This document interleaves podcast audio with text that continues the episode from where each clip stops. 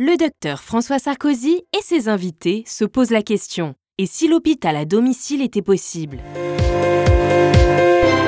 Et si l'hôpital à domicile était possible? Alors, le virage ambulatoire est souvent présenté comme la solution miracle aux différents maux du système de santé. Est-ce que c'est vraiment cette solution euh, qui est parfaite? On a été demandé à la rue. Regardez.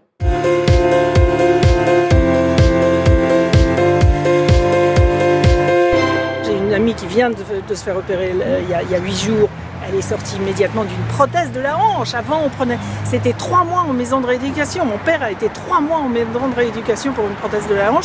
Elle est sortie le lendemain matin. Il me semble que ça paraît, ça paraît très très lourd. Ça dépend des opérations, on va dire.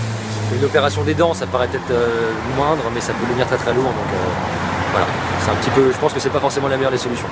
Parce que ça fait faire des économies au système, et qui est coûteux, et qui est très encombré, et qui est en train de s'effondrer. Donc euh, c'est bien. Et le fait que les gens puissent rentrer chez eux le soir, euh, ça... Ah bah, c'est bien, non? Enfin, moi, il me semble. C'est mieux que de rester 8 jours euh, dans une chambre à 4 avec des gens qu'on ne connaît pas.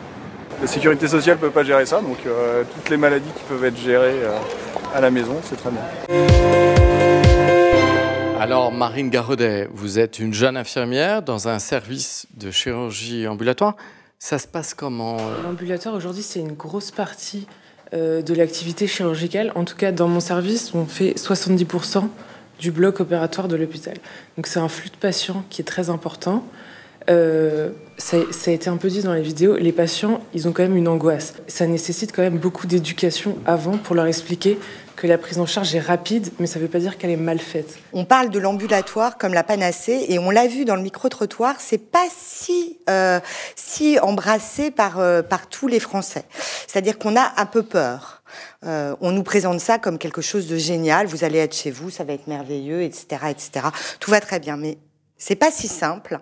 Euh, quand vous avez, euh, quand vous êtes seul, vous avez des enfants en bas âge vous ne pouvez pas euh, rentrer chez vous après une mastectomie, par exemple. C'est une ablation du sein suite à un cancer du sein. Euh, quand euh, les proches sont au, au premier, au premier chef concerné. Euh, quand vous êtes soigné à domicile, vous êtes, en tant que proche, vous êtes à la fois le psychologue, le nutritionniste, l'infirmier quand l'infirmière est pas là, etc., etc. tout le monde n'est pas en capacité d'être soigné à domicile. La ministre a dit qu'elle avait un objectif de 70% euh, d'actes de chirurgie ambulatoire. C'est faisable? Toujours se méfier des chiffres comme ça d'une manière très générale. Enfin, on ne traite pas euh, quelqu'un qui est dans un parcours de cancérologie comme quelqu'un qui effectivement euh, se fait faire une prothèse de hanche ou un problème de genou. Il faut regarder les choses de manière un peu plus fine. Euh, donc l'ambulatoire, il faut y aller de manière plus soutenue parce que les techniques médicales le permettent. Il faut aussi assurer une sécurité, une prise en charge. Et ça, il faut jouer avec l'hospitalisation à domicile. Il faut jouer peut-être avec aussi des, des, des, hôtels hospitaliers là où c'est nécessaire. justement, c'est intéressant, évidemment, ce que vous dites, parce qu'on parle de chirurgie ambulatoire, mais il y a d'autres secteurs où l'hospitalisation à domicile est très peu développée. Est-ce que les Français sont prêts à cette hospitalisation à domicile? Et La question qu'il faut se poser, c'est est-ce que les hôpitaux doivent être des lieux d'hospitalisation avec la matière noble qui est celle du besoin de l'hospitalisation, ou est-ce que cela doit être des lieux d'hébergement? Moi, je dis que ce n'est plus, ça ne doit plus être des lieux d'hébergement. Est-ce que on pense sincèrement que le souhait de la population, c'est d'être dans un lit à l'hôpital. Si finalement nous avions moins de malades qui ne soient hospitalisés le week-end, a-t-on autant besoin de laisser dans des lits des patients le week-end? Non. Pourquoi, effectivement, c'est relativement peu développé dans certains secteurs euh, en France? Il y a des structures d'hospitalisation à domicile dans tous les départements et qui sont normalement je dis bien normalement, en situation de couvrir sur tous les territoires et de prendre en charge des patients.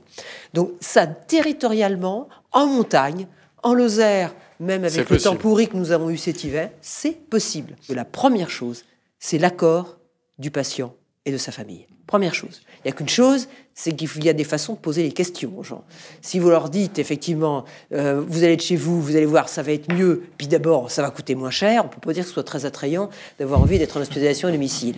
Si on explique effectivement ce qu'il va en être des interventions, la façon dont les personnels vont intervenir, la façon dont effectivement la dimension sociale peut être prise en charge, le fait qu'il y aura un diététicien ou une diététicienne, un psychologue qui peut être sollicité. Quand on explique cela, on a peu de réticence. Les médecins généralistes, ils sont prêts à jouer le jeu Parce qu'on a l'impression que parfois ils sont un peu réticents. Le maître mot d'un recours à une hospitalisation à domicile dans un cas ou d'un séjour en hospitalisation beaucoup plus court, c'est la coordination avec les acteurs de ville que ce soit les médecins généralistes ou que ce soit les autres professionnels très clair. de santé. Est-ce que parfois l'hospitalisation à domicile s'est vécue par certains hôpitaux comme un concurrent de l'activité, par exemple, d'un hôpital de jour? Non, non, parce qu'on a fait un travail d'ailleurs avec, euh, avec l'HAD euh, local là, du, du, d'un département, justement pour, dans, dans, deux objectifs, qui étaient un, de sensibiliser les praticiens à prescrire de l'HAD, parce que je crois qu'il y a aussi une question de formation aussi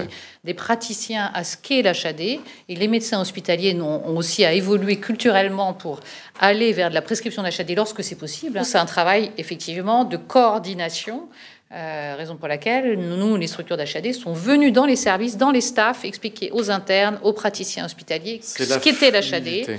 Et on a essayé de faire en sorte aussi de préparer en amont la sortie. Parce que ce qu'il y a de pire, effectivement, pour le patient, c'est que le patient, on le fait sortir de l'hôpital et qu'il n'y a pas de structure alternative, alors même qu'il a un besoin d'accompagnement, que ce soit en HAD, que ce soit dans la coordination avec son médecin traitant. La difficulté, c'est, elle est là, elle est sur l'amélioration de la coordination entre les acteurs. Alors, on parle de ce dossier médical euh, partagé. Est-ce que vous avez des outils de communication? Parce qu'on sait, par exemple, que les infirmières, elles communiquent pas tellement, les infirmières de l'hôpital, avec les infirmières de ville.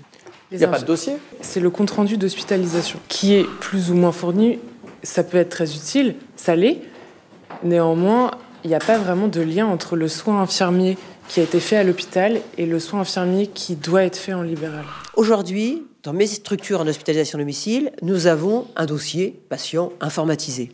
Nous sommes, on verra s'ils s'en saisissent, s'ils s'en saisissent les uns les autres, en train de voir pour l'ouvrir par le net, tout simplement. L'interopérabilité, c'est plus un problème, mais si on y avait pensé en amont et si on n'avait pas fait des expérimentations chacun dans son coin, on n'en serait pas là en 2018. C'est ça le drame. Et ça continue. Et Territoire vous, et de santé numérique, c'est ça. On espère, et ça que, continue. on espère que la nouvelle loi de santé permettra, au travers de cet article, on va voir. En tout ouais, cas, vous l'appelez de vos voeux. Je vous en remercie. Tous pour un, pour tous, ça marche. Et tous pour la santé.tv. Merci. man.